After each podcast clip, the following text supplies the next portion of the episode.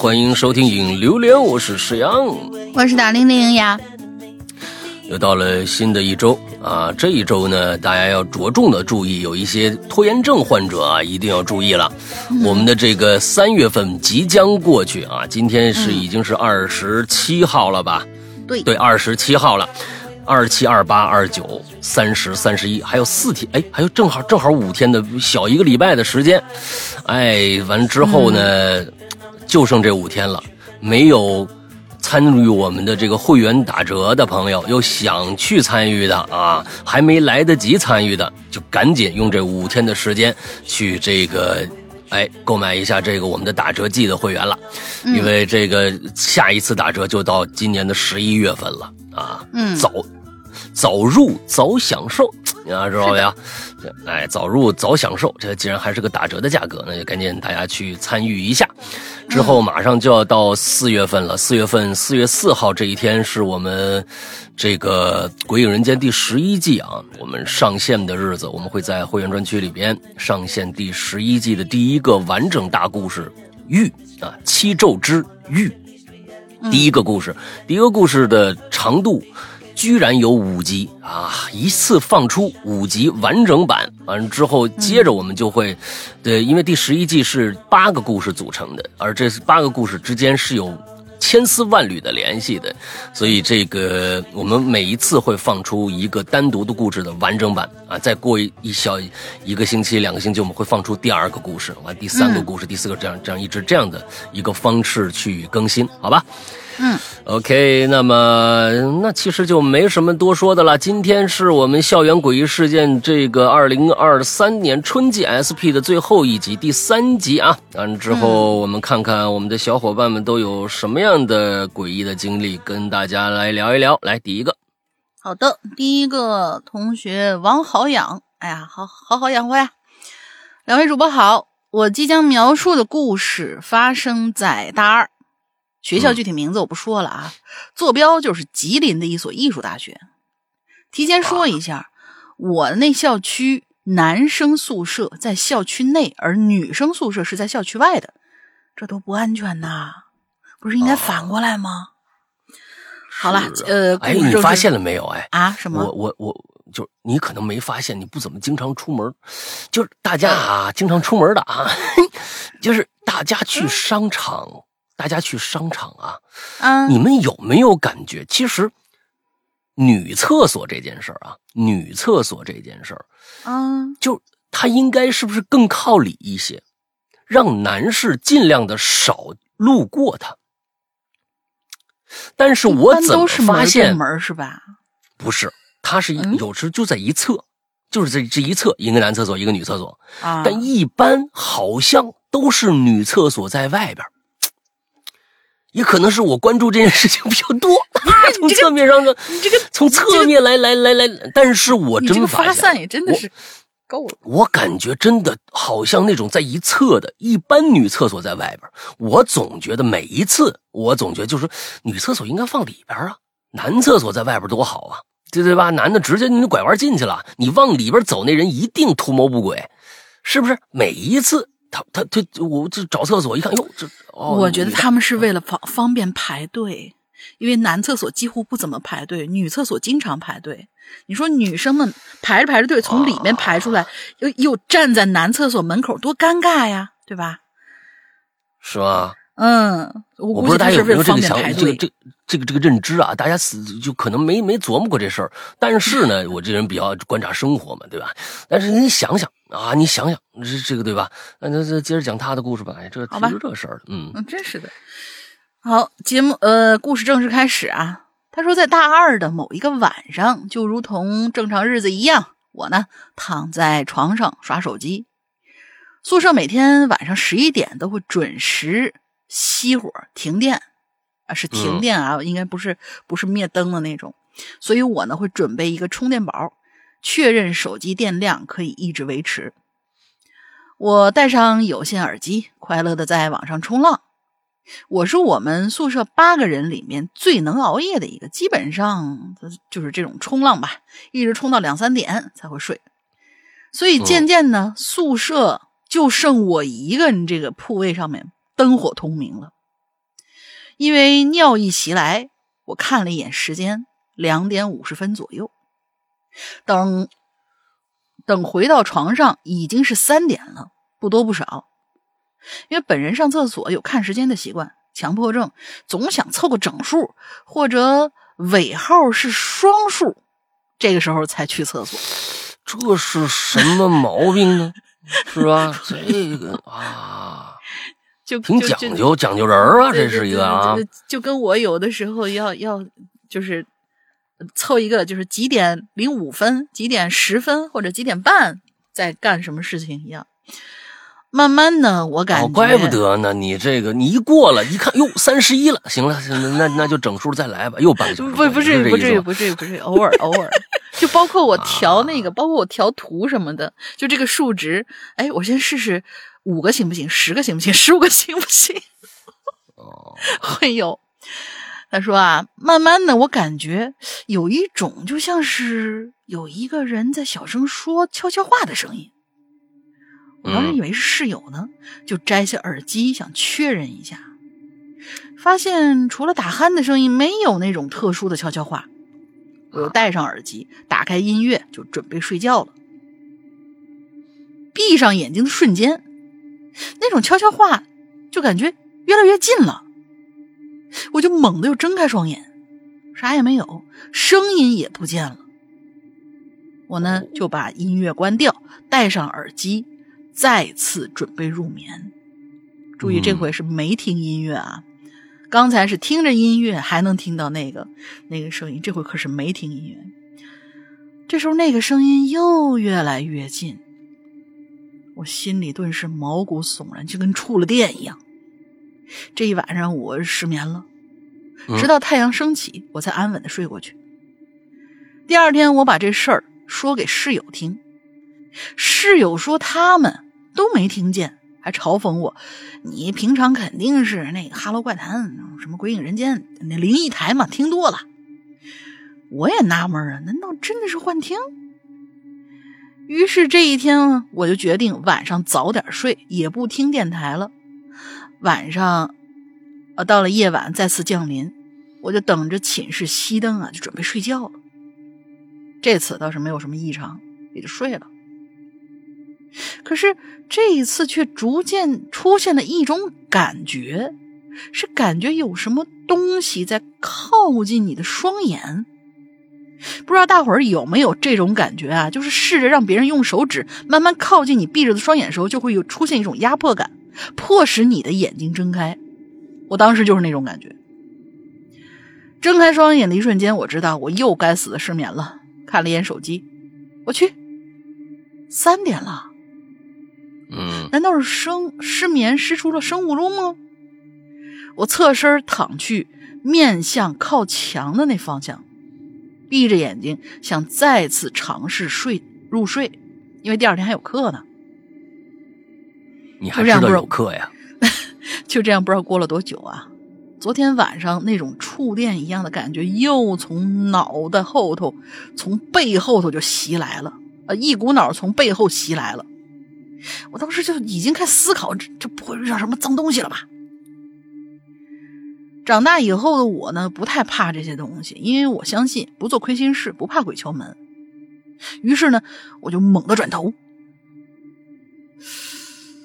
我是无法描述那是什么东西，就就就感觉是一团影子。尽管当时漆黑的宿舍已经够黑了，但我明显能感觉到那团影子比黑夜还要黑，就在窗台那儿。我那时候的感觉就是，如果让我来形容啊，就感觉像是跑了一千米一样，气喘吁吁的，就突然感觉浑身很累。我就拿出手机，戴上了耳机，全当没看见，然后就缩进被子里，蒙住头。等太阳升起的时候，我感觉全身轻松，哎，这时候就好了。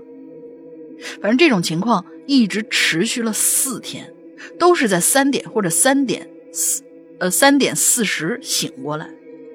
我也在我也再也不藏着掖着了，就跟周围同学说我这趟这两天经历。结果呢，真的有一个同学跟我说：“哎，你不知道吗？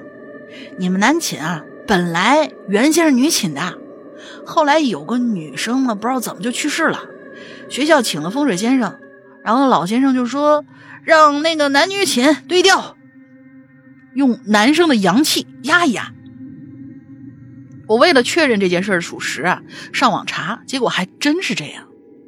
是在本校贴吧里有一个帖子说啊，男生寝室原本就是女寝，顶楼呢有个女孩上吊自杀了，后来才后来才对调了寝室楼。我呢又去问了一个关系很好的老师，老师说是有这事儿，你们男寝确实原本是女寝。哎呀，我就惊了，我想。我也不是这种体质啊，于是我就把我这段经历讲给家人听。我爸妈说：“你奶奶有招。”我奶奶就说呢：“让我用个碗盛半碗水，再放根针进去。第二天如果针生锈了，那就说明你被什么东西给缠了。”又让我呢整一把刀放在枕头底下，说这是辟邪的。这这。啊，这是老办法啊！是，呃，再让我呢，呃，取七根，就是掰七根吧，应该是掰七根桃木枝儿，把整个寝室都扫一遍。每扫一遍呢，嘴巴里啊记得骂几句脏话。你看，我自然的一一照做。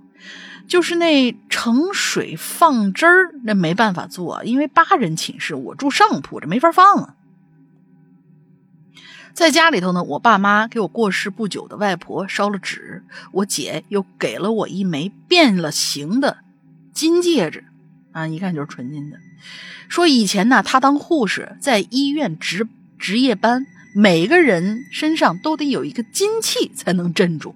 说给我让我压一压，我当时挺感动的，因为我我的家庭呢，呃。因为我的家庭没有说我多想，而是真的全员出动给我出主意，我全都照做。虽然最后还是会半夜醒来吧，但是没有再发现异常了，也没有毛毛的感觉了，慢慢我就好了。哦，对，补充一下细节啊，后来我确实去了一趟七楼，七楼的楼层结构不太合理，空间特别狭小，然后有几个门上贴了封条，没什么人住。也就是这样，其他就没什么异常了。哦，嗯，其实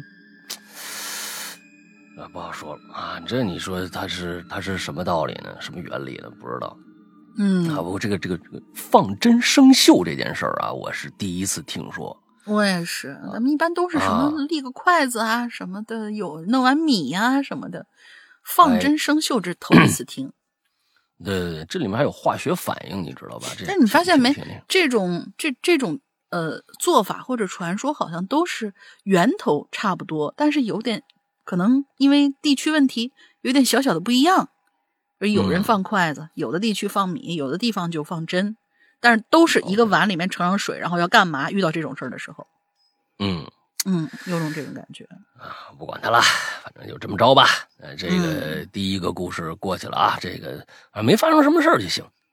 嗯，就是这个 好养啊，好养好养同学真的是，就是这个开始这个熬夜，哎，这到三点才睡。我是觉得，就是关键这能不能熬夜呀？干关键看你第二天上课犯不犯困。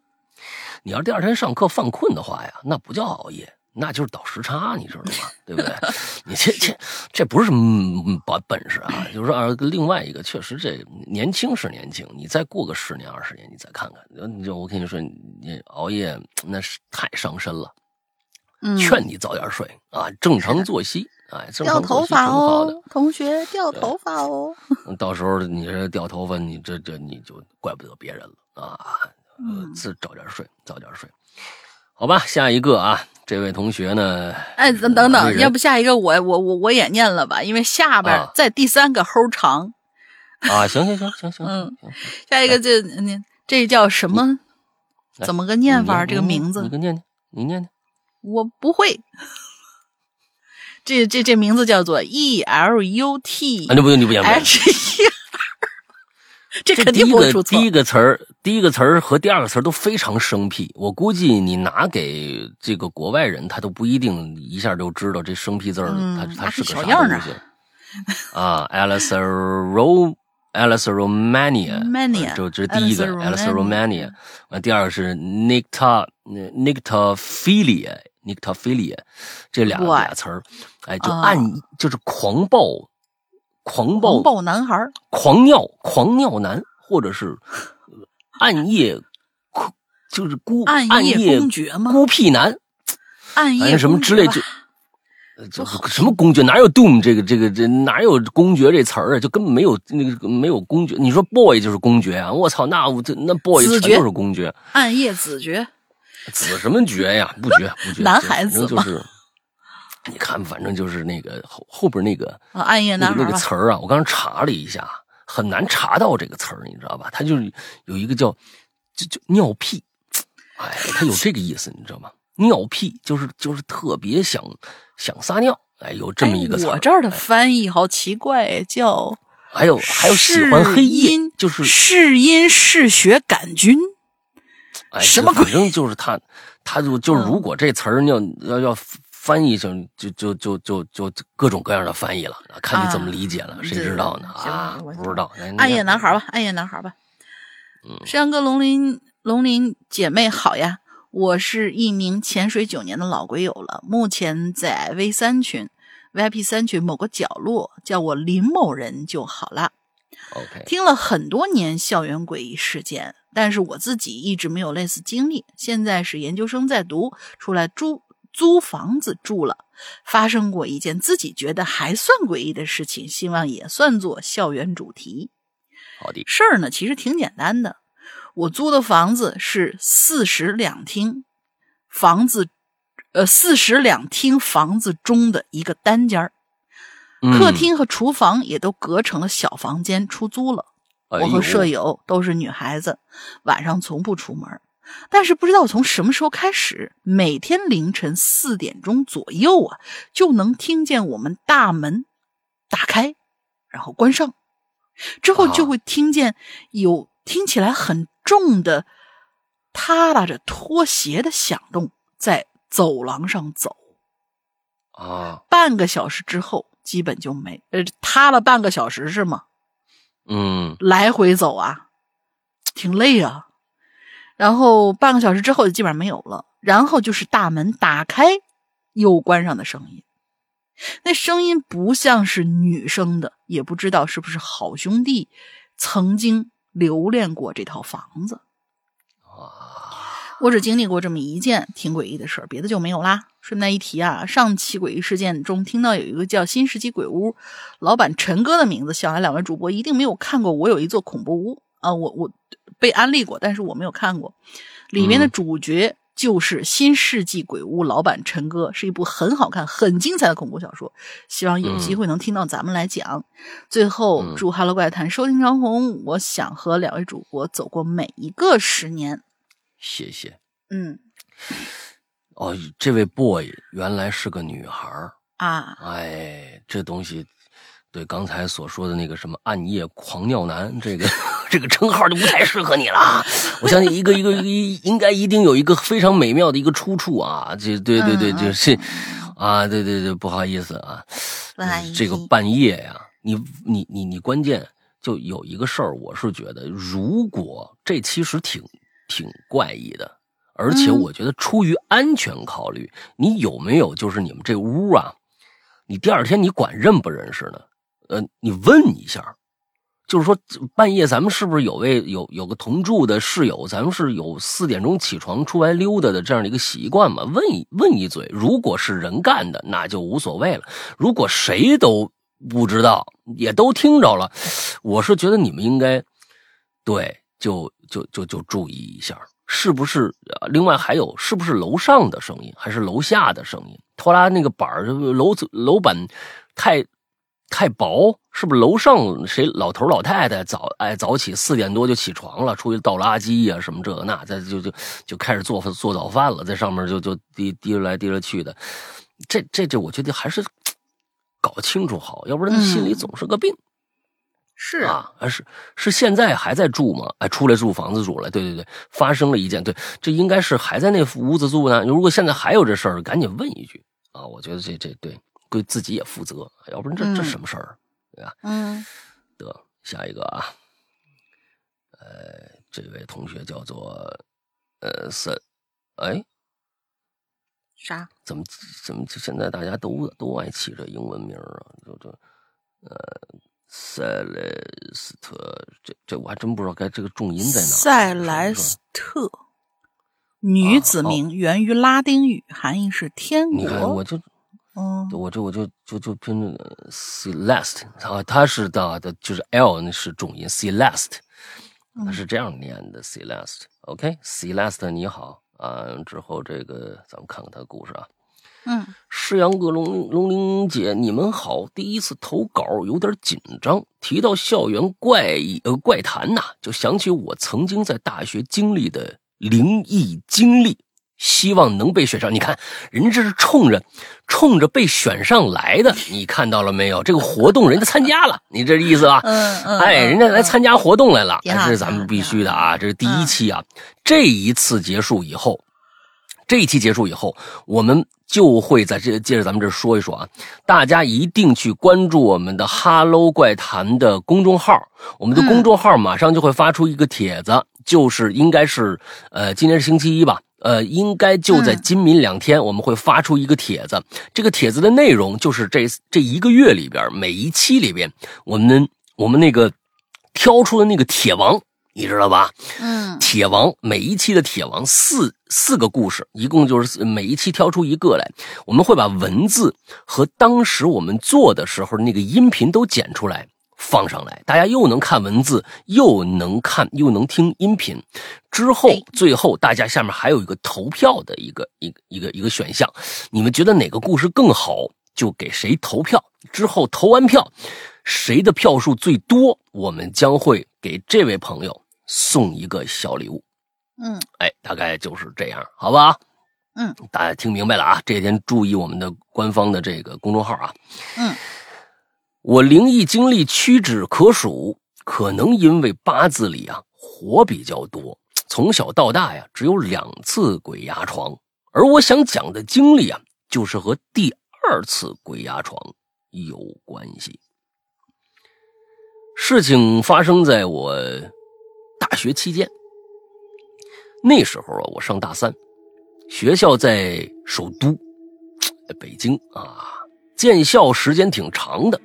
虽然我的专业呀要到新校区上课，但给我们这届女生安排的宿舍呢，是最老的那个校区里边的宿舍。呃，宿舍也是那种上世纪的红砖老楼，哎，有点旧的斑点瓷砖和裸露黑色电线。啊，就就就有旧的斑点瓷砖和裸露的黑色电线。老校区宿舍楼啊，是那种四座楼排成口字形的格局。哦，它是一个封闭式的，对不对？就中间，我我大概知道了，我大概知道了啊，就过去的那个首首首那个首都呃师范呐、什么这那那那那个，就北大也有。啊，那个哪儿也有，都有这种这种老楼，就是底下有个楼门洞，你进去中间还是空心的，四面都是都是楼，哎，就是这么一个一个一个一个一个意思啊。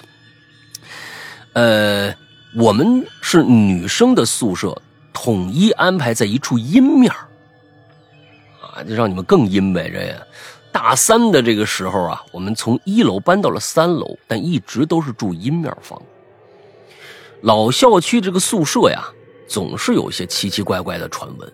大一刚入学的时候，就听别人提到过，哎，说这边的宿舍楼啊，几年前有人跳过楼，当场死没死不知道，但据说呢，是女生啊从自己的那个宿舍的窗户呀，她就掉下去了，啊，就在我宿就在我宿舍这一边，也是三四层的高度。你说这事儿吧，每个学校好像都有这事儿，跳楼啊什么这个那的。但是这事儿不知道真假呀。但我们宿舍楼啊，一直也没装过什么护栏之类的，你说这这个对吧？未雨绸缪也好，这防患于未然也好，哎，他也不装。其实现在想想啊，这窗户附近还真挺危险。我住在三层的时候啊，那窗户的高度就是你啊，完全能把上半身探出去。他可能那窗台低，他可能窗台低，太低了！啊，就整个身子就出去了。嗯哎，而且外边那个窗户沿儿啊，甚至还有个小吊杆儿可以挂东西。啊，对，这这是你去老式的那个宿舍楼，就是学校那，你出一一去看吧，就是什么裤衩儿啊，什么这个内衣呀、什么的的粉的、红的、绿的，什么都有啊，就飘在那儿。哎，很多都是这样，老这确实是这样。往下一看就是楼下草地了。我我不恐高啊，但是呢，你你这猛一看也挺晕的，而且呢，一到夏天啊，这阴面这边根本不通风，我们在那个宿舍里只能长期开窗户，或者呢就只拉上这个纱窗。那时候没空调。我鬼压床那天啊，是大三的一个夏天的下午，老校区宿舍也是八人寝，哎，这都是这样。我那时住在那个窗户右边的上铺，记住啊，窗户右边的上铺，床边就是窗户的上沿纱窗呢要开在我这边，哎，窗户床边就是窗户上沿纱窗开在我这边。那天我是下午在宿舍就午睡，除了我之外啊，宿舍里没其他人。那天我们那层呢，就好像吧，就那天特别静，就感觉没什么人，特别空旷。当时只有，呃，跟我一起回宿舍的同学啊，在我宿舍隔壁也在午睡，其他房间好像就跟没人一样。我是下午两点左右睡的午觉，睡着睡着呀，也没过多久，我可就醒了。可不是我自己醒的，我就感觉呀，有人拽我胳膊。我那时候刚刚醒，脑子还晕着呢，想睁眼，但觉得眼皮特沉，而且身体根本动不了，只能感觉有人拽我胳膊，使劲往外拽。我当时的姿势是侧躺着的，后背啊贴着靠里的那座墙，所以头是冲外的，所以呢，有一只手是往那个床边伸的。我当时呢，使劲把眼睛睁开，睁开了啊！他他是看来是睁眼睛了。虽然没戴眼镜，但我也能知道宿舍里确实是一个人都没有。那股使劲的拽的那个力量啊，也没消失。但我看着那股力量的方向，什么都没有，就是空气呀、而且而且这股力量不像是有人从这个床边往上伸手拉我，而像是他在平行的上铺这个高度。你想要要上铺的高度，你要是想平行的话，你必须蹬一凳子上去，对吧？你这才能这个手的肩膀这个，你起才能超过这个上床沿你才能往外拉呀，对吧？哎，他他肯他像是在跟我平齐的这样的啊。呃，我看看，我看哪儿去了？怎么怎么找不着了？哎，对，他更像是平平行在上铺这个高度往外拽。我清醒过来之后，就发现这股力量啊，是哦，是斜着拽的，平行，但是它不是往床外面，而是斜着平行的一个方向。它在使劲儿的把我。往窗户的地方拉。嗯，那天中午这一侧呀，那窗户只有一层很旧的纱窗，纱窗外边是没有任何防护。我看到这方向，我就觉得不对劲了。虽然身体还是不能动，但本能的就使劲的呀，把这后背啊往那个墙边靠，开始跟跟这个力量拔河。但坚持了一会儿之后，他还是把我。拽的一下一下往床边蹭。那时候我没往灵异方面想啊，可能因为刚睡，刚睡醒，那脑子还糊涂着呢。但他拽的是越来越使劲，我是越来越害怕了。这时候我贴着那个墙的另一侧，也就是那个隔壁宿舍，突然传来了一声响亮的“我 C N M”。陈奶妈，滚！啊，陈奶妈，滚！旁边啊，有一位有一位同学啊，奋起反抗了。陈奶妈，大家自己想想，我们这是我们以前的一个梗啊。C N M，陈奶妈，是那位跟我一起回来同学的声音。一瞬间，我身体就轻松了，立刻能动了。我一下坐起来，开始喘粗气儿了。看来你这个旁边的同学是一仙儿啊！啊，这是是来解救你来了。同时，我又听到隔壁宿舍里传来咕咚一声，啊，有人摔地上了，当咚咚的一声啊，那闷的一声。这老楼隔音差，我当时也没多想，赶紧爬下床来啊，跑到这隔壁宿舍，一开门就看我同学坐在地上，靠着床边，也那喘粗气呢。他摸着他脖子上戴着一挂坠。看着我，等他松手的时候，我看清楚那是一个小的玉佛像，我就问他呀：“什么事儿？”也跟他说了我刚才的那个经历了。他说呀：“没事儿，走了，走了。”他还跟我说，他从小的体质就是容易招这些乱七八糟的东西。佛像是家里给的，但今天一看啊。估计得换了，我估计是不是护了他一下，上面有裂了有还是怎样？有裂裂痕啊什么之类的啊？嗯，我那时候才知道，我刚才的经历或许就是个灵异经历。现在想起来，其实都有点后怕，尤其是回想起来，我从上铺被拽着往什么什么防护那个三层三层那那个窗户那儿一点点往过蹭的时候，那太可怕了。其实这么想啊，这栋。老宿舍楼确实有点邪门怎么呢？我入学的时候开始啊，楼里啊就时不时停电，一个学期大概会发生两三次左右，时间还基本都是在非用电高峰的时段。那宿舍楼里人呢也不多的时候啊，并且这种情况到最后啊，这宿管啊也是见怪不怪。那宿管阿姨每次都跟我们说：“哎，电电电线老化了啊，工人修去了。”啊，这个反正也修的也慢啊。每一次停电，整栋楼这个走廊里都会黑的伸不伸手不见五指。它它这阴面房嘛，只有两端的窗户啊能透进一些光来。我的宿舍呢在走廊正中的位置，是每一次停电最黑的地方。我有这么一天下午在宿舍就赶上一次停电，一直到天黑都没修好。在走廊里查看情况的时候啊，只有左左侧的窗户有操场打进来的那个强光。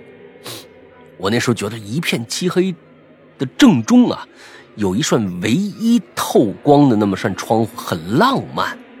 哎呀，就站在走廊中间啊，朝着那窗户啊，我拍了一张全景图，一直拍到走廊另一侧的窗户。拍完呢。我就回宿舍了。回到宿舍之后啊，我就看这照片啊，哎，我看着拍的怎么样啊？放大以后，我就发现左侧白光啊，那不是那边有一最最左侧那远的远处那白光啊，从那窗户正中不是透过来了吗？那白光的中间有个黑色人影而我当时是确认过窗前没人才拍的照，这么想，这也许是也另外一个灵异经历吧。可惜那张全景照片留在大学毕业以后啊，就闲置在家的旧手机里边了。手机啊都快没法开机了，不然呢，我一定发到后台给大家看一看。快修修，快修修！这这这行，这行这行，我觉得确实是这是有利的今天的。啊，争夺这个啊，咱们这个，呃，铁铁王的啊，铁王的这么一个帖子，不错不错，写的也挺好，嗯，就是你说说吧，哎，我觉得你旁边那同学挺神的，他在隔壁应该也受到什么一些侵犯，同时你这边也有俩吗？这这东西有两个吗？还是怎么样？还是说，其实他是在侵犯你的脑电波，他并没有拽，而让你觉得有人拽，让你大脑自己产生这样的一个幻觉，还是怎样的呢？不知道。他控制你神经了，同时控制俩人儿，不知道。啊，这这确实就是一般情况下，幻觉里边，如果说是同时同样的幻觉的话，那只可能是出现真的是情况，才有可能俩人经历一样的，比如说幻听，或者说是幻觉，或者看错什么的，只有可能是真的发生啊啊啊！那你不知道？嗯，不知道了。哎，这这反正挺好。哎，这这绝对是今天啊，Celeste。嗯，这个去修你那手机呀。对，这个这个挺好啊，咱们今天作为备选之一啊，来。好的，好的，好的。那就呃呃，我该我下一个是吧？啊，对啊。啊，蒙山赵四那张破嘴。Hello，山羊哥，Hello，大玲玲，阔别了一周啊。今天俺要来填坑了，不知怎么回事的友友们，请听上一个，应该是上一个话题还是上一期的榴莲？先回答是，嗯，先回答石阳哥一个问题。故事最后您问附身那一段是三姨故意给我妈看的吗？还问三姨过得还好吗？我来回答您。三姨的性格是属于那种憨厚老实型的，不爱说话，心地很善良。自从被我二姨附身之后，会经常被附身，也不知道是些乱七八糟的啥，动不动的就莫名其妙的开始咯咯咯的笑。这种情况持续到她生了二胎以后才停止的，这么久啊！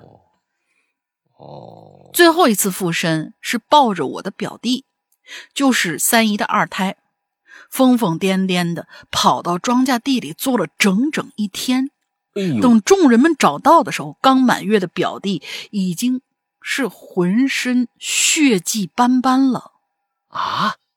他是被那个嗯庄稼什么，就因为在里面跑的话，很可能被划伤啊什么的，是被庄稼划伤了吗？小孩的那个皮肤嫩什么的啊！自从那次之后，他就没有被附过身了。当然，三姨现在过得很好，儿女双全，家庭美满。至于我妈妈欺负三姨，那都是那时候都小，我妈又是最小的，别人欺负不过，就只能欺负老实的三姨了。三姨也没计较过，现在就他姐儿俩关系最好。嗯，好了，呃，接着上一次，老爷带着二姨去看神婆，这神婆看了之后啊，眉头紧锁。哎呀，这不好办呐，戴小梅。要拖死二丫头啊！哎，这儿有一个名字出来啊，叫戴小梅。上次不是说了吗？就是两家的这个这个定了个亲嘛。嗯，哎，你还记得吧？上次说两家定了个亲，最后说这个取消了，咱们看看啊。嗯，要拖死二丫头。接着老神婆就说起了那段往事。接下来是我自己叙述。哎，你自己叙述，就是以以那个老神婆的啊。上世纪啊，上世纪五十年代，农村还封建的很厉害。那个时代，人人都很保守，老实本分，自食其力，倒也不是坏事嗯，只是思想的禁锢，最终毁了戴小梅。梁军和戴小梅是一对情侣，这事儿没人知道。那位梁军呢，长得英俊潇洒，落落大方，还上过初中。在那个年代。上个初中，家里头啊就该磕头跪谢老祖宗了。嗯，村里的姑娘们当然对他垂涎欲滴呀。啊，当然这个词儿可能用的不太恰当。你刚才落落大方那个也用的不太恰当。落落大方是形容女孩子的啊。对对对对对。啊，嗯，小梅美丽善良、单纯腼腆，是典型的村花村里的姑娘对她当然都是嗤之以鼻的。是一个呃，就是丰收的季节，人们都忙着割麦子的时候，他俩呢就有了夫妻之实了。很快，小梅怀孕了，并且告诉梁军。没想到这梁军是一个人面兽心的渣男，他就告诉嗯小梅说自己最近要出一趟远门，可能一年才会回来，到时候一定会认下这孩子的。但是在此之前，让小梅不要说出去孩子是他的，原因是为了给梁军的父母一个惊喜。我这善良的小梅哪，听过这些，就同意了，表示我肯定不会说的。但这肚子啊，一天天变大，事情终于瞒不住了。旧社会对女人的贞洁极为看重，如果在结婚之前就没了贞洁，那么就会被人当做破鞋，当做不正经的女人。戴家丑事一传开，村里人人皆知。呃，戴小梅的妈妈更是气得牙根痒痒，骂的啥也不是的，什么心狠手辣的，就把这小梅啊就关进了破羊棚里，给他递了嗯剪刀、农药、麻绳等等，啊让他自行了断。小梅恳求母亲放过自己，戴母呢非但没手软，还对小梅拳打脚踢。呃，戴小梅的爸爸也默许了这种行为，一在旁边呢一边抽着烟，反正是背对着吧，不看。不出意外的，这孩子留了，小梅哭的呀嗷声震天，对戴家的恨到了极点。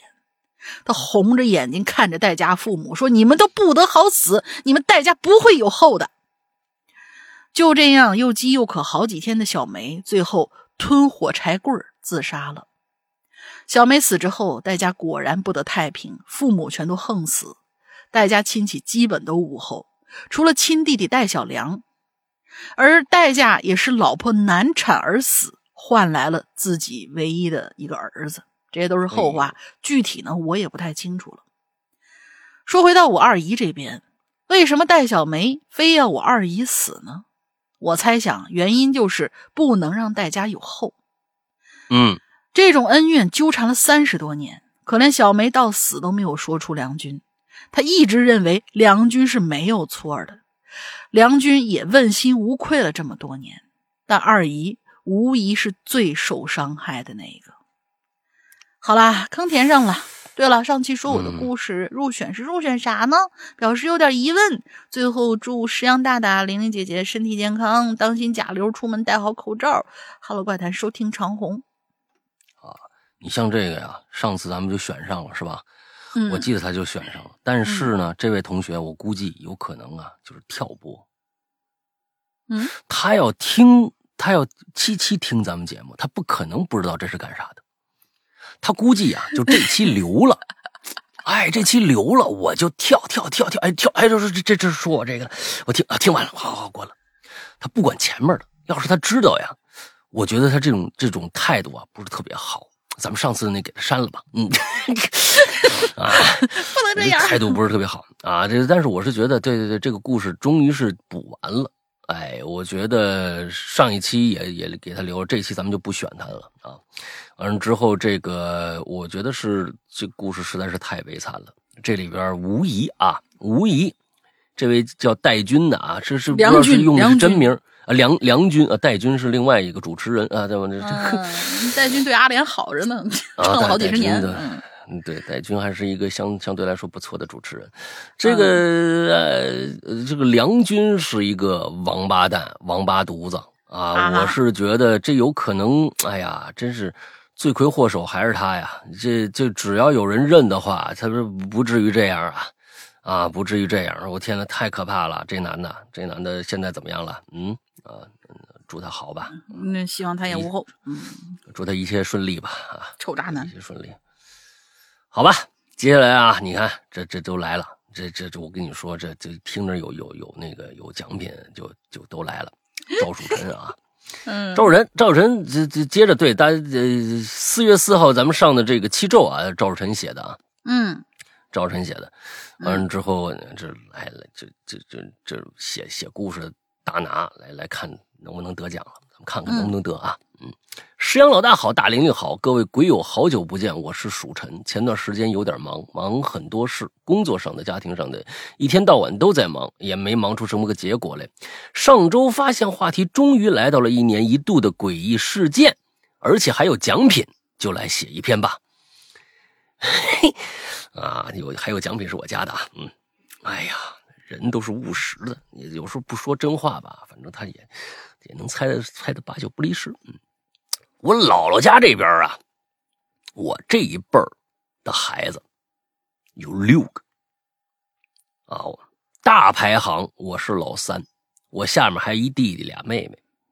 因为我们四个呀年纪都差不多，一到暑假呢、寒假呀、寒暑假都就聚一起了，整天啊一起玩，看动画片啊、打游戏啊什么这个那的啊。后来就陆续都上学了，年纪也大了，这个每年的寒暑假的这个活动啊，也就慢慢的也就取消了，哎，就就不聚了。虽然如此呢，我们四个的兄，我们这个兄弟姐妹四个的感情一直不是六个吗？啊，不是六个吗？怎么忽然变四个了呢？四个的感情一直很好，到现在都是。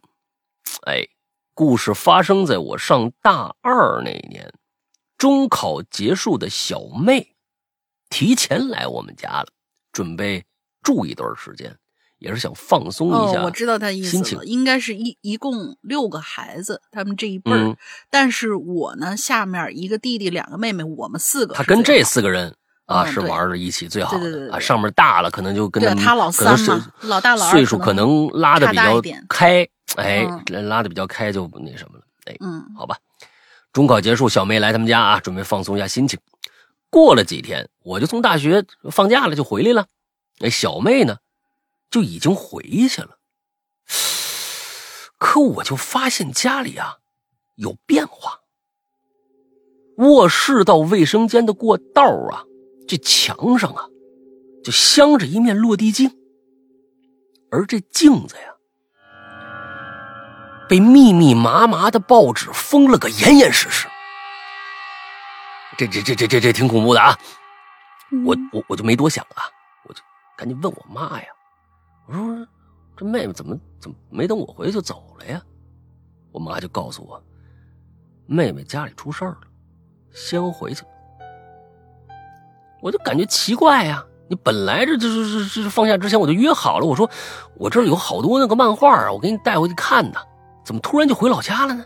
我赶紧给小妹打了个电话，接着呀，从小妹嘴里得知，就在我还在学校里期末复习的时候啊，我家不是他们家啊，我家里边发生了一件怪事儿。嗯我爸爸那个时候啊，经常在外边工作。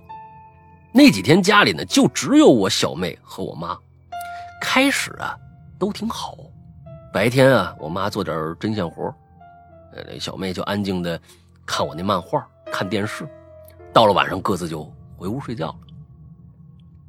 有这么一天晚上啊，小妹半夜起来上厕所，正准备回卧室的时候，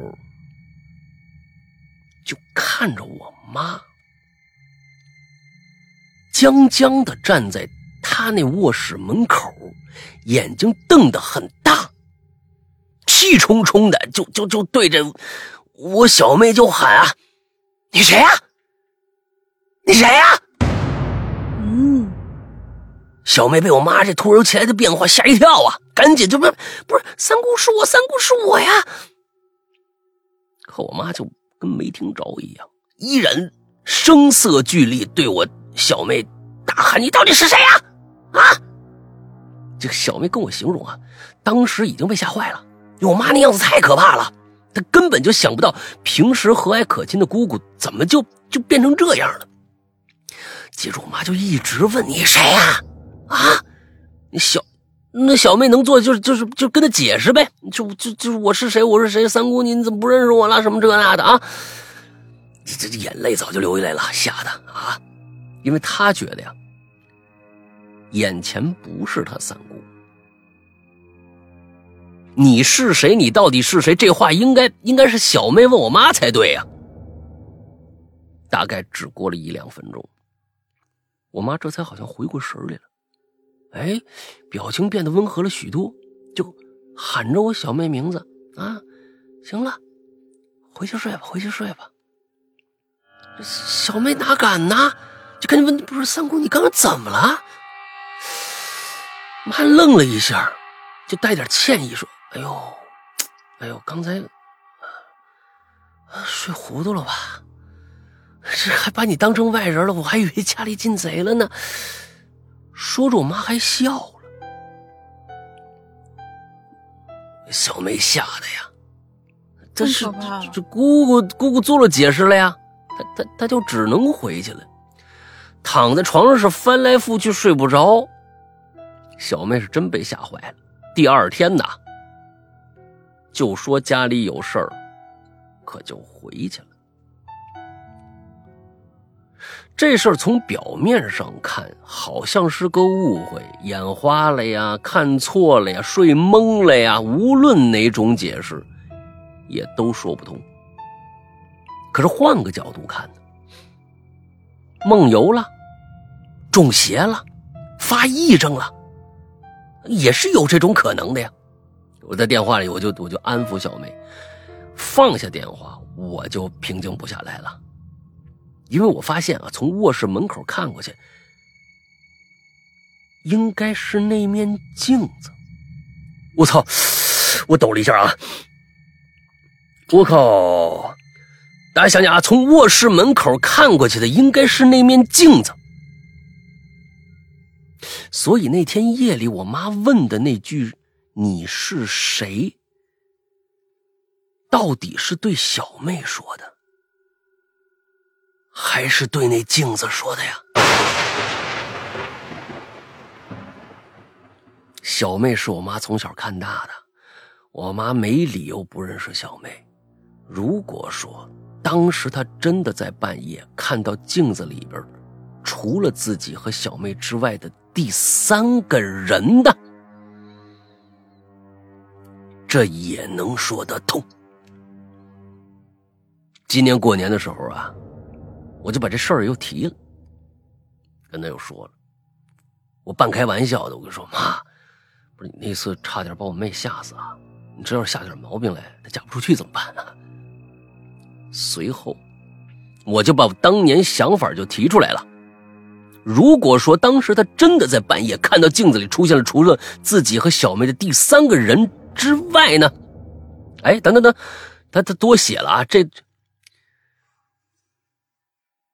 这这这这段跟上面重了，他他他多拷贝了一段啊，重了。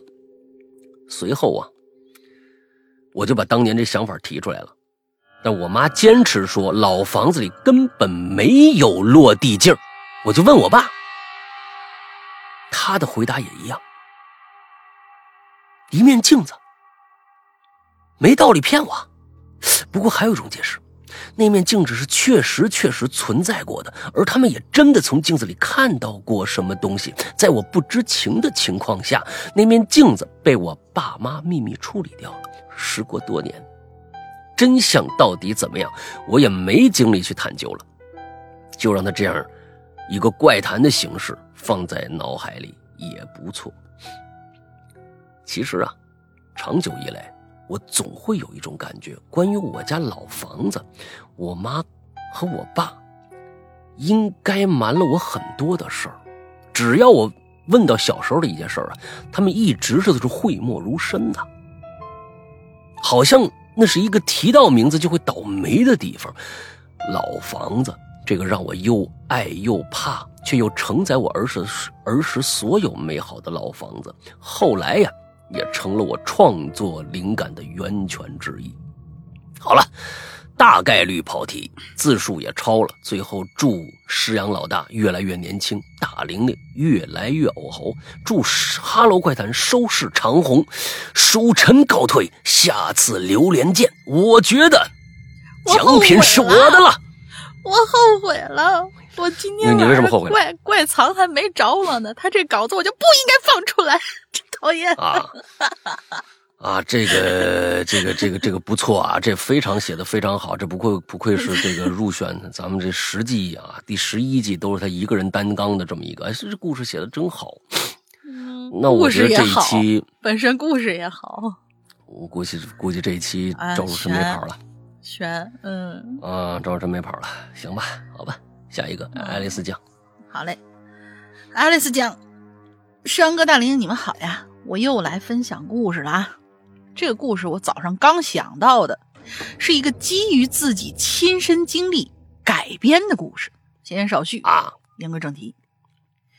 这故事开端呢是一个梦，是师兄在心理咨询师团体督导时分享的。哎呦，这个我就太太熟这个这个生这个状态了啊！我老婆嗯啊，就是隔一段时间就要督导一次，对。暑假的时候，学校心理咨询室不开放，所以呢，老师特批师兄可以住在里边备考考研、备战考研。而我们的心理咨询室就在学校后山的山脚下。嗯由于我们学校在郊区啊，是地铁和公交车的起始点，所以这个后山呢也挺偏僻的。后山覆盖的面积很大，学校为了防止学生上山没事儿找事儿，就用铁丝网啊把临近学校的山脚都给围了起来。我们的老师还领着我们在铁丝网下头种了几亩蔬菜。师兄说了，这暑假一天啊，就是开始他师兄开始讲故事了。师兄告诉我们啊，就暑假的某一天啊，他睡在沙发上的时候，梦到了一个姑娘，穿着黑色的紧身的芭蕾舞衣，踮着脚，背对着师兄站在墙角。等师兄在梦中坐起来的时候，那姑娘转过身来，就一脸认真的开始跳起了芭蕾舞。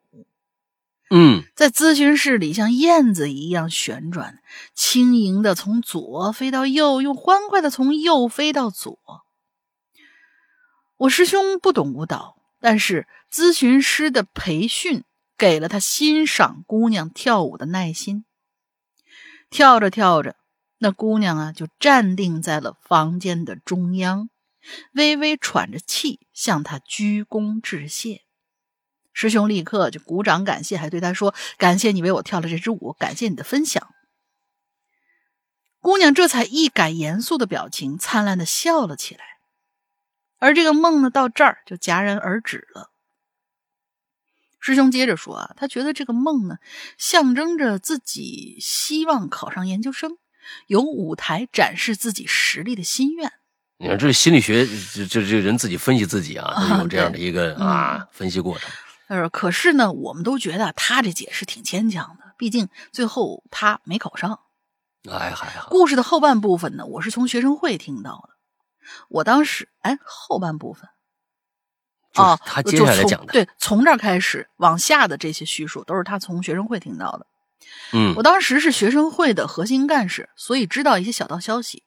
首先是开学之后，学生之间确实有盛传着暑假的时候后山自杀了一个小孩这样一件事儿。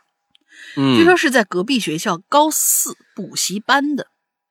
由于是暑假期间发生的，所以我们学校啊是没有责任的。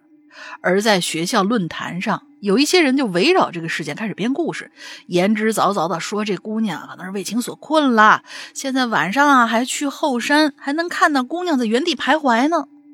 嗯而我更愿意相信的故事是学生会指导老师说的。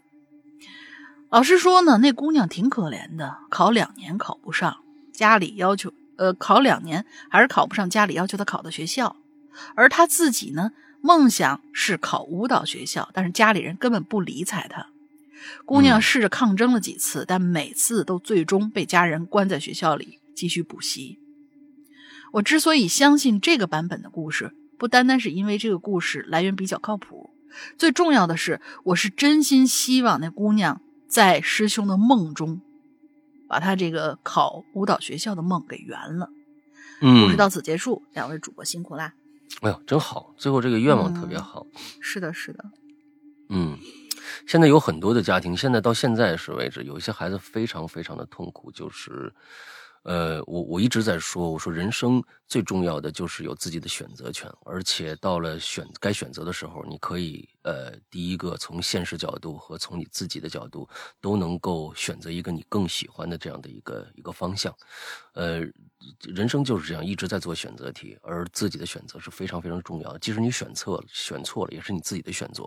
那时候到时候你自己负这个责任就好了。但是现在其实尤尤其是升学，这个在我那个我们那年代就就就一直有，就是其实这是一个可能有很多的时候在中国感觉上是一个见怪不怪的事儿，就是家长总充当一个就是总是觉得他在扮演上帝。就是就我觉得他觉得是为你好一句话啊，就就就好像感觉就就老天爷都管不着了。就是我我为我自己儿子好，但是他关键不不去管他到底真正喜欢什么这件事儿。这个这个真的是特别特别的，我觉得对于孩子来说特别特别悲惨的一件事情。有些很多孩子在考大学的时候都是想学一个自己喜欢的专业，哪怕是一个。看似没有前途，比如说有很多的，现在以前学建筑，我操，那真的是特别特别好。现在建筑真的是真的就，呃，低迷的厉害。所以就是说，哎呀，你学什么建筑师啊，什么这个那的，啊，完人但是孩子就想学这个，完之后非要让他学一个那个，啊，我是觉得太可怜了，真的太可怜了。有时候可能一辈子的一个梦想就就破灭掉了，这真的是这样。嗯刚才其实他在讲故事的时候，在梦中说梦到了一个穿着那样的一身芭蕾舞的啊，给他跳跳舞。其实我我一直在脑补一个事儿，就是一个很恐怖的一个画面。哦，当时我在我在想另外一个一个故事，但是这个故事如果写出来就特别特别的简单，就是不好写。但是如果变成画面的话，会极其恐怖。大家我不知道你看过，大家看过《黑天鹅》没有啊？我就知道你要说《黑天鹅》。呃，黑天鹅是是一个是一个，我只想让他想大家想那个形象。嗯，最开始他最没有变成黑天鹅的时候，大家就想四小天鹅，非常非常的可爱，对不对？当当当当当当，完了穿着那个小小白炸的炸开那个裙子，完了之后踮着脚，完了之后各种芭蕾动作特别简单，一一一手位、二手位什么什么人。如果说。一个人，大家就想啊，大家想一个非现实的一个场景，就想一个芭蕾舞的演员，他化着很浓的妆，很浓的妆，之后穿着一身芭蕾舞的一一身衣服，他一直嘴向上，非常大程度的向上翘着笑，之后做着一个一手位的一个动作，就在你身后站着，之后他的所有行动。所有走步的姿势都是要踮着脚的，之后他左右挪都是大这样蹭着走，一个非常机械的那样蹭着走，往后往前走，往后走，全部用这个这个姿姿势，一直笑着，从你的身后走到你的前面，完了之后，他是那样的一个，一直保持那样的一个状态。当时我就一直在脑补那个那个那个那个形象，就觉得一身冷汗。我就想，如果说是一个恐怖片某一个男主跟他的女朋友啊分开了，啊，一个男主和他女朋友分开了，他女朋友是一个芭蕾舞演员，结果他每天都会觉得，大家在想那个场景，比如说大家不知道看过没看过那个，呃，张国荣的最后一部电影，就那样的一个压抑的一个环境里，他总觉得。异度空间，他总觉得在那个发绿色、调色调成绿色的那样的一个空间里边，他每天都感觉身后站了一个他老婆，他女朋友是一个芭蕾舞演员，就这样站着，在在在后面笑，完了噔噔噔噔，非常好像很搞笑的那样，噔噔噔噔往往左这样蹭着，踮着脚尖就走过去了，而他的芭蕾舞蹈鞋的鞋底已经被血染红了，因为已经。他一直这样走，就就我就能想到那个完，最后其实是这个早就把他女朋友给杀了，在某一个地方，他只不过在外边还装人啊。嗯，就就我这个用嘴去形容是一点都不可怕，但是我想到那个场景，我觉得哦，一身冷汗。那个画面就很对对对对对，嗯，好吧，下一个啊。嗯，其实今天的稿子大家写的都挺好的，如果没有赵树臣这个吧。就是人家专门来，就是来抢的，你明白吧？嗯，要不我把他拎出去做怪藏吧？你们这这这，你这这这这明显是来抢的啊！完了之后，这个爱丽丝这个写的也挺不错的，真的也挺不错的啊！来下一个 K H D 啊，呃，K H D 是什么意思呢？看看高看好 看好的，啊看高清，哎，就是看高清清，可以，哎，看高清。诗阳哥、龙英姐好，今天我留的故事可能与本期主题没有太大的关系，那你留什么？故事是这样的，人家还不管了，就就讲了，我就我我就讲了啊，我就我就啊我就耍无赖了，嗯。去年十一月份，我谈了个女朋友。你看，刚才我刚刚说了一个谈了个女朋友的事儿，他就来一个谈女朋友的事啊，是不是跳舞的？啊，她是一个个子挺高、挺漂亮的女孩到目前为止谈了也有四个多月了吧。她是一个跳芭蕾的。哎啊，不是不是，这是我家的。通过跟他的接触和熟悉啊，我慢慢了解到他家里面的一些具体的事儿。去年七月份的时候啊，这女孩她妈呀，刚刚去世。那段时间呢，她一直沉浸在悲伤中，至以至于好几个月呀没缓过来。那可不嘛，刚好又就是临近过年，我就想着，要不然就是把她带回我家吧，啊，在我这儿过个好年吧，啊，过个年。这我觉得你这想法挺好的，你能够带回。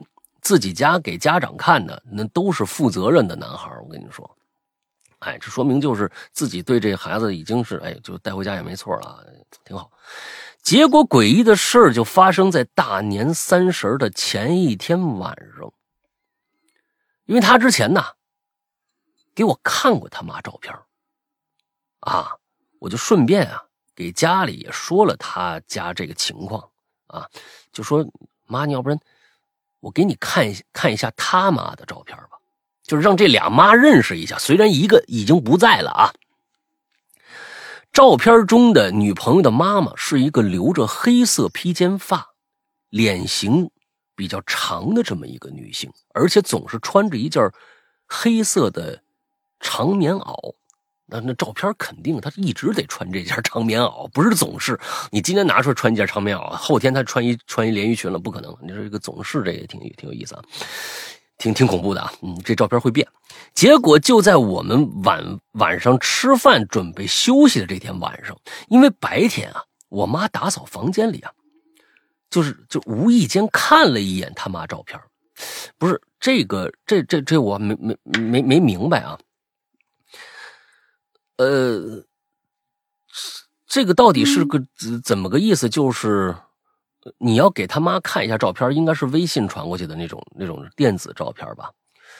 呃，就是那你发过去就看呗。就是，但是感觉上已经看完了的感觉，怎么是又是白天你妈打扫家无意中看了的？感觉这个照片又是实体，就放在某个地方。这个无意是个怎么个意思？就是就是。你应该没有他妈自己的那个纸质的照片吧？应该就是网上传过，就是你女朋友传给你的这样的一个感觉吧？就怎么感觉无意啊？就就就这个地方挺奇怪的。晚上半夜两点多啊，晚他他在白天的时候无意中看了他妈一眼一眼照片晚上半夜两点钟，我妈说呀，准备起身上个厕所。可就在马上到这卫生间的门口的时候啊，他无意间就对着这个。卫生间隔壁的卧室，回头看了一眼，这一看可把我妈吓坏了。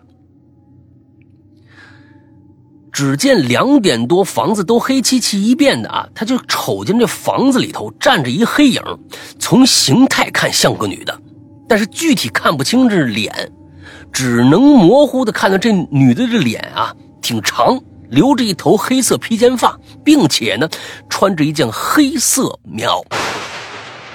嗯，只见这女性啊，就静静的站在卧室进门的桌子前呢，右脚稍微靠前，左脚稍微靠后，踮着脚，摆出了一个芭蕾的。哎，我天，又把我那故事带进去。哎呀，这挺恐怖的啊！我跟你说啊，这是中大跳芭蕾，你这跳的是喜儿吧？你这是？对对对，大家想想，这是不是我家这个就特别恐怖啊？哎呦我天！这这这这这像站着站着，我和我女啊，右脚稍微靠前，就跟就那样站着望着我和我女朋友的卧室。等一下，这你都没讲清楚。这个时候，你和你女朋友确实回家了是吗？已经回家了你不是说要提前给你妈看一下吗？这怎么又都已经在家了呢？这时我妈就突然想起，她白天看到那张我女朋友她妈妈的照片，浑身就就就直冒直冒冷汗啊！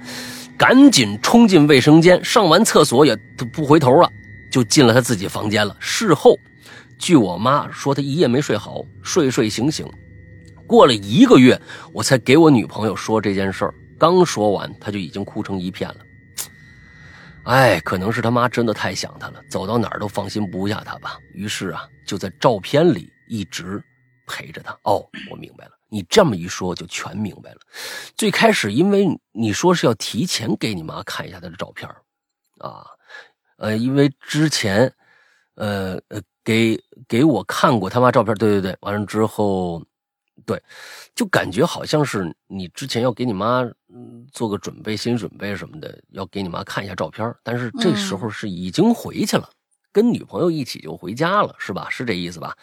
所以呢，他应该就是有一张纸质照片，这就很合理了。他他自己有一张他妈的纸质照片，比如说放在钱包里头啊，或者怎么着，哎。摊在那儿，嗯你妈早上打扫房间的时候，无意中看着这摊开的照片了，就看了一眼，哎，这就合理多了。要不然有些有些细节我就哎不明白这个表述方式为什么是这样，哎，这挺重要的啊。嗯好吧，下一个我来吧，因为下再下一个挺长。嗯，好吧，来叫叫航奇啊，我自己在上学期间从来没遇到过诡异的事儿，倒是我女朋友，哎那儿听了一件事儿。她在上大学的时候，晚上在自习室补作业，等补完走出教学楼，已经凌晨三点多了。就在回寝室的路上，远远看到一辆自行车自己往前走，耶，倔倔强的往前走啊，给他吓一跳啊，还以为是遇到什么灵异情况呢啊！等走近才发现，是一个黑人小哥，穿着黑色衣服，在黑夜里独自蹬着自行车。说起来有点搞笑啊，就当这个这期留言里面助兴吧。你们这就是这这这是这是血淋淋的歧视，你知道？这就好家伙，我们院子里头啊也住了一黑小哥。哎，哦我们小区里边，呃，应该是非洲来的朋友。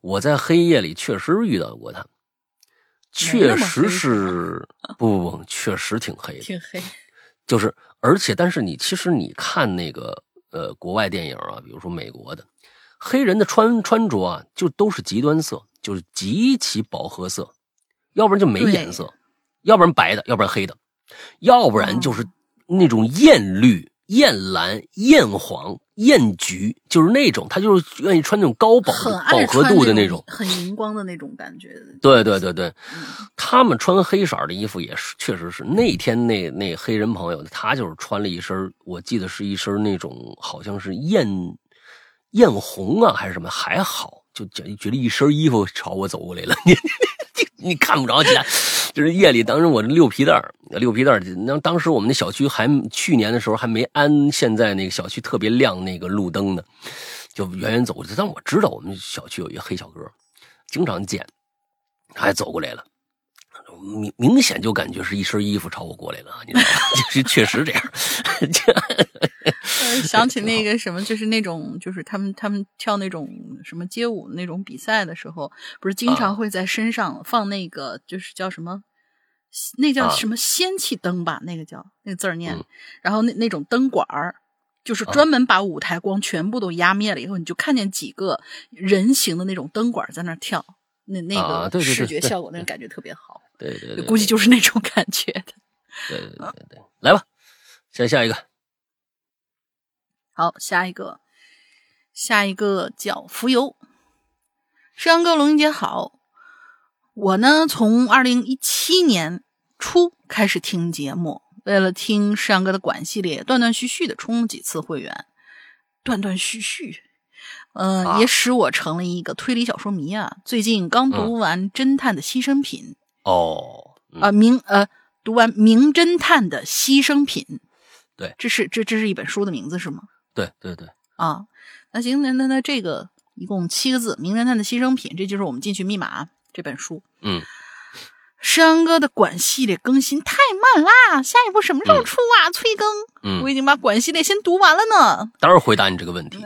好的，目前在等龙云姐的残会更新完，残残会上周已经更新完了，你可以听了。电影看过，听小说比电影好啊，多谢。之前也想过留言啊，由于本人的拖延症，加上没有等到对的话题，拖到现在才第一次留言。嗯说说我们学校啊，我们学校这位置呢是在一座小山的山脚下，跟我小学、初中都一样，有着几栋很旧的教学楼。嗯学校的学生呢都说这山和学校位置以前都是乱葬岗，这样的位子环境啊，肯定有鬼故事的传言。当然了，我也就只是听听，不会当真。直到高二的时候，我呢遇到了一件事儿。嗯，我是学美术的，这美术教室呢就位于旧学楼里。平日上课的学校学楼的位置和旧学楼中间隔着大致有一百五十米到两百米的距离。嗯这段距离，呃，这段距离里还有一栋楼，应该是第三栋楼，就是新旧教学楼中间还有一栋楼。楼的后面是学生上下学停放单车的地方，一楼是老师的办公室，二三层呢就只有高三同学。旧学楼位于这栋楼的右手边，我平时上课的新学楼位于这栋楼的左手边。嗯啊，在我上高三的，在我上高三时，在这栋楼里头也遇到过一件事儿。这次先不说了，不然字数太多了。这几栋楼距离后山有十几米远的距离。嗯一个周五下午两点钟，我和几个同学呢去美术教室上课。美术教室在四层，平时整栋楼都没什么人。一二三楼呢是杂物间，应该说的是新学楼吧？这个，就他上课的这新学楼嘛。嗯嗯，一二三层是杂物间，平时整栋楼都没什么人。我在四楼上课，杂物间呢都是锁着的。我有点不明白，这为什么我们教室在四楼呢？一到三层又没人用。在我们上楼梯到二层的时候啊，我就看到后山啊，大概二十到三十米高的地方，有个男性的老人正站在杂草丛里。普通的宽松的灰西裤，白色的衬衫，能够看到头发已经花白了。由于距离有点远，和我有点近视啊，看不清容貌。他站在那儿，只是向我们这边看着，一动不动的。我就问我旁边一同学：“哎，你有看到那儿站着个人吗？”我边说呢，边拿手指指那边的老人，他就顺我手指的方向抬头看。他说看到了，我就边走边说：“这人站那儿干嘛呢？呃，怎么能走到那儿去呢？那边有嗯路吗？旁边不都是草吗？”我同学低着头边划拉手机说：“嗨，谁知道呢？老人嘛，可能爬山吧。”我想了一下，也对啊，老人家嘛，出来活动活动手脚，也就没去思考他。周五下午只上两节课，五点半放学，我在教室门口朝山里头又望了一眼，发现那个老人也走了。转眼呢，就是三年之后，学校后山呢被政府开发成了一座环形公园，环山公园。我和几个以前玩的比较来的同学好友啊，约好了大年初一早上行大运。呃，我们这儿呢，应该就是大一大年初一，以一种散步的方式绕城走一圈，寓意新的一年事事符合自己的意愿，能期盼着新的一年遇上好时机，带来好的运气。后来我查了一下，才知道好像是广东，呃，广东阳江特有的新年习俗。这时候呢，我们就在出去，就是行大运嘛。在经过高中学校的时候，有人就提议，要不咱们去学校后山公园走走呗？大家都说可以，就从学校旁边一条有超过三十五度的斜坡水泥路上，沿着就走上去了。我们这边年初一行大运啊，一般都是六点就开始有人出门了。我和同学是六点集合的，走到学校这边八点多。这座公园之前我就听家里人说过，现在已经建好建好大半年了。由于在读大学，这座熟悉的高中后山变成公园，这我还是头一次来。八点多的早上，阴天有雾，在爬上斜坡后路的左手边，有一颗高两米多的黄色石头，石头上写着“某某公园”。公园的灯杆里应该有喇叭，能听到《迎春花》这种新年歌曲啊。广东这边嘛，放粤语新年歌的比较多。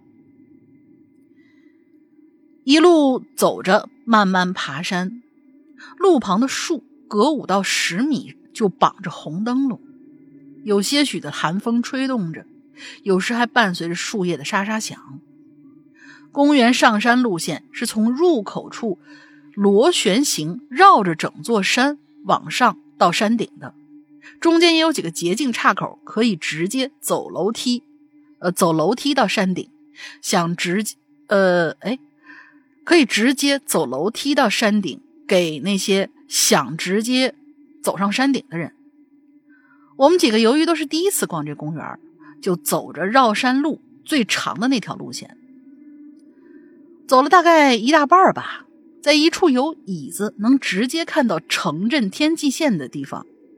我们这儿小城镇啊，基本都是三到五层的居民楼。走到那个位置呢，我们就停下来休息。这里也能看到学校的旧学楼。嗯，我呢在护栏这边啊站着看风景，就无意当中呢低头看了一下，在护栏外边斜坡放着一个大概有三十多厘米高的深褐色的坛子。嗯，这种坛子装什么我们都很清楚啊，路上已经已经看见七八个了，所以是装什么呢？能不能说一下？突然间，我就意识到，这个位置不就是几年前我上课看见老人站的那个位置吗？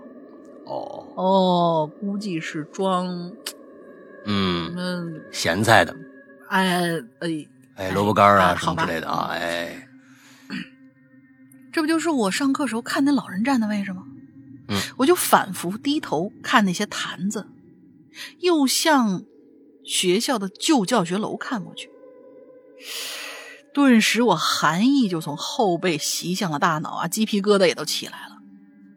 这位置简直离奇的契合，我有点不敢相信，但它太巧合了。我没有跟同行的好友说，谁会记得几年前一个陌生的老人呢？我也只是现在才突然想起来。说害怕吗？有一点儿。但是大年初一听到的是劣质的外放喇叭的新年歌曲。椅子旁边的树上还有红色灯笼，时不时还有沙沙的风吹树叶的声音，伴有寒意。我在望向那坛子，发现这公园里放着大概有十几个，呃，几十个吧，挺怪的。一座新公园里边摆的这些，这这这说是坟吗？没有简单的坟堆，也没有贵一点的墓碑，只有坛子。而那些公允很多行大运的人，他们好像也都不在乎这些。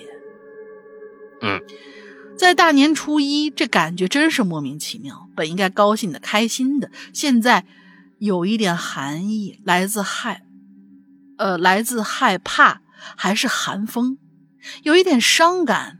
一个无名的人，不了解他或者女男他或者女他。总之，就只有死后的那一个坛子，里面真的装着他的骨头吗？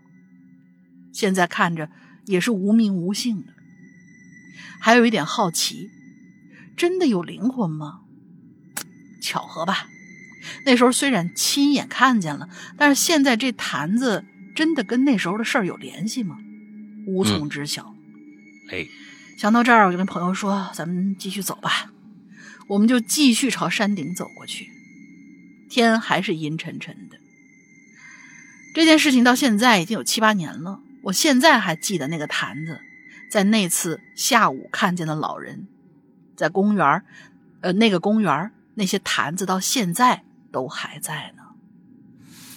啊，这里面其实有两两个事儿啊，嗯必须要说一下。第一个，这坛子到底是不是骨灰坛？你这里面没有明确的说，你只是觉得它好像像，嗯，因为你没有说，比如说最开始你就说，哎，我们这儿有个什么什么当地有个什么什么习俗，他们呢就会把这些骨灰放在坛子里边，放在公园或者山血肉啊，或者怎么着的。那个坛子什么骨灰的全都放在这儿，还是怎样？现在如果是这样，那我刚才说它是咸咸菜坛子，那也可能是对的，所以你没有办法去证明这件事儿。如果这个前提是准确的话，那你的这个故事，你的这些想象是成立的，这是第一点。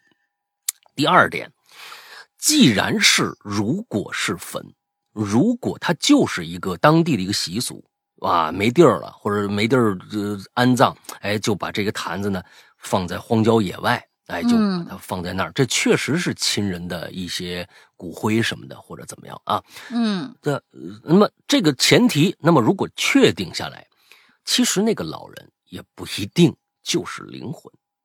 一个，他有他就算算放了坛子，也会有人祭拜，嗯，也会有人拿着这个坛子去，哦，或者老伴儿走了，老头带着这坛子把它放在了树下，或者怎样嗯。怎样，这都是有可能的。所以其实你所说的这个没有唯一解，所有这些想象或者伤感或者怎么着，哎，是你浪漫的一个一一个一个想法，最后去因为这件事想了很多关于人生啊，关于啊这种特别凄凉的感觉，是你后脑补出来的，是后脑补出来的，但是它没有必然性，就说它必然是这个样子的。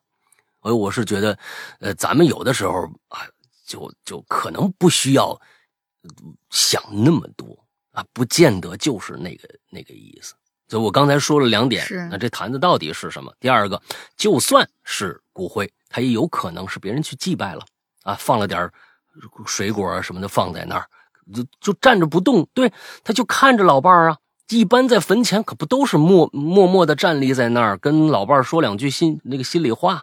哎呦，怎么样啊？最近在那边打麻将赢了没有啊？哎，他就肯定就站在那儿，哎，就说两句。所以有的时候别想那么多，那、别想那么多啊，自己自己可能徒增烦恼啊，大概是这样啊。是是是，别自己吓唬自己。好是的，是的。下面咱们最后两个了啊，哄星星睡觉。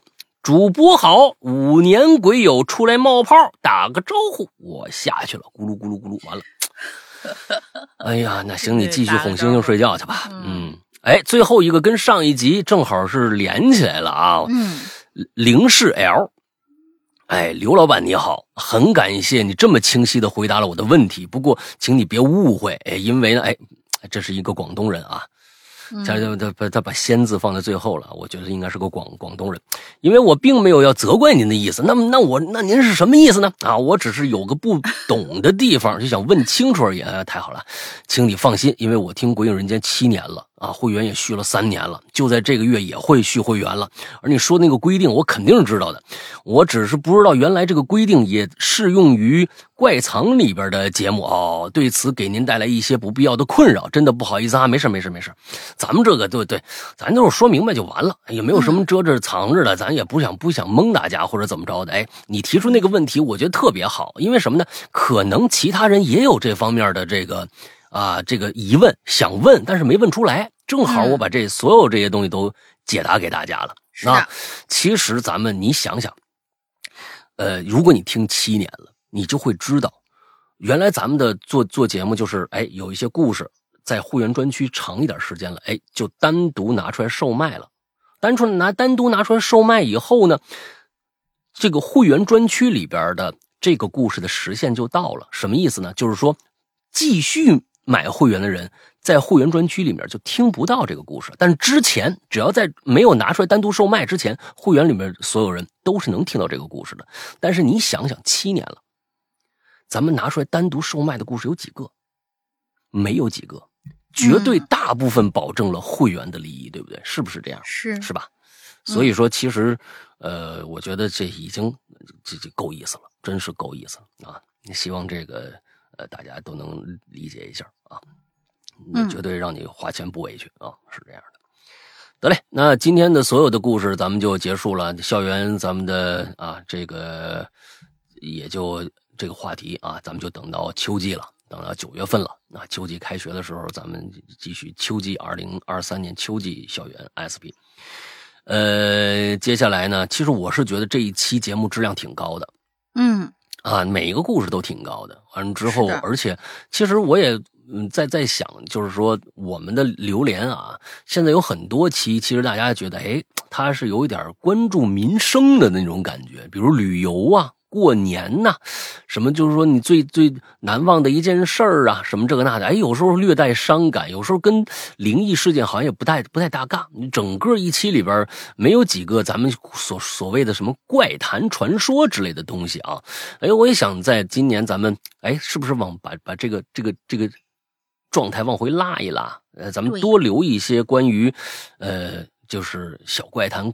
哎，小恐怖事件呐、灵异事件呐，这样的一些话题再往回拉一拉。虽然咱们其实灵异话题已经做的基本上没得什么做了，方方面面的啊，都基本上都做过，但是我觉得重复像像，呃。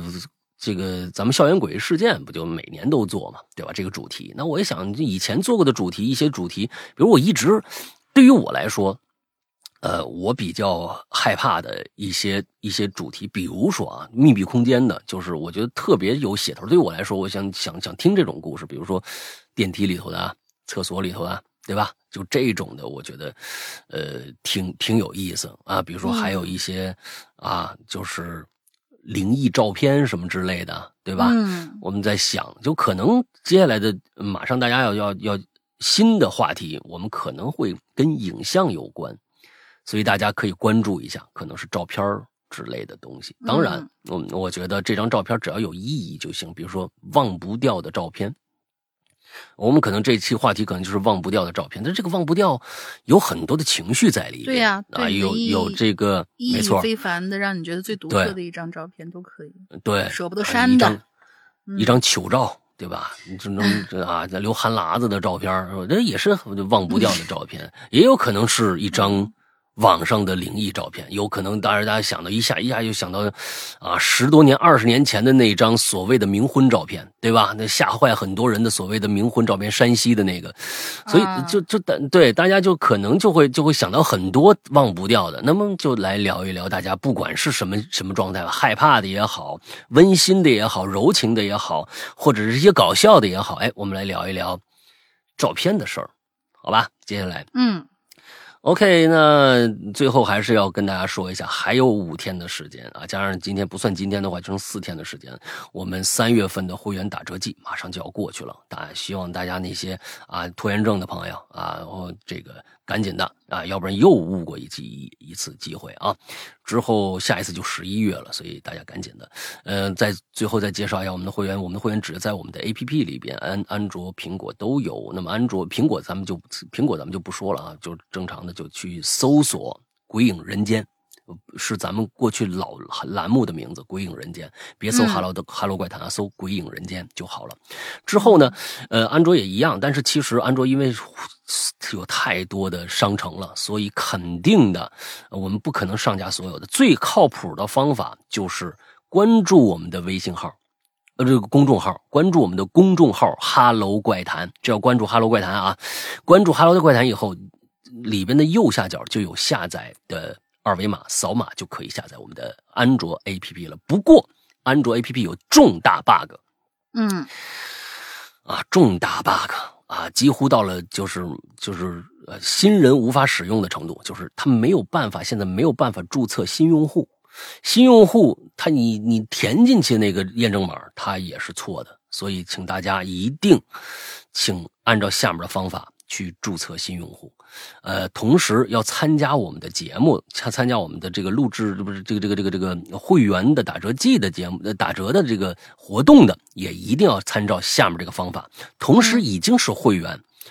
想进会员群的朋友也用这个方法，同时想了解会员具体的情况的，也请按照这个方法。什么方法？就是加一个绿色图标可聊天、可付费的这样的一个社交软件的号，叫做“鬼影会员”全拼。嗯鬼影会员全拼这样的一个号就 OK 了。嗯大我们之后我们的工作人员会热情的为你服务啊，请大家注意，就是你们现在要加那个我们的，就是参加我们的打折活动，只要你在三十一号之前填写了这个申请，比如说我要加会员。我要参加活动之之类的，你就在那个备注里面家人的那个备注里边填了这个，在三在一号之前，在一号零点之前，你填你你发过去都是有效的，都是有效，说明你在这个本月之前你就提交申请了嘛，这是都是有效的，请大家注意啊！就如果过了一到了一号到零点以后了，那对不起，我们给了大家一个月的时间，如果还晚的话，那真的 sorry 了，就就参加不了了。啊，就是这么一个严，就是一个一个规定吧，好吧，大概就是这个样子。嗯，那大大林还有什么想说的吗？就包括刚才老大说的那个，呃，你要加我们的这个客服君，想了解一下我们这个事情，还包括一个什么项目，其实挺重要。我在后台看到过好多给我们私信的人说是啊，我这密码忘了。或者说就就是突然有一次登出，然后就登不进去了，然后密码忘了找不回来，或者怎么样，或者说我决定要改一个密码什么的，你也要去就是加我们的这个客服君，因为只有他可以手动帮你修改密码，你不要自己一遍一遍尝试，没有效果的，就是什么收了验证码怎么怎么样，就就就改不了什么的，这个你必须去联络一下我们的客服君，嗯，哎，好吧，这个可以记住。对，大概就是这个样子。那么，OK，呃，今天的节目到这结束，祝大家这周快乐开心，拜拜，拜拜。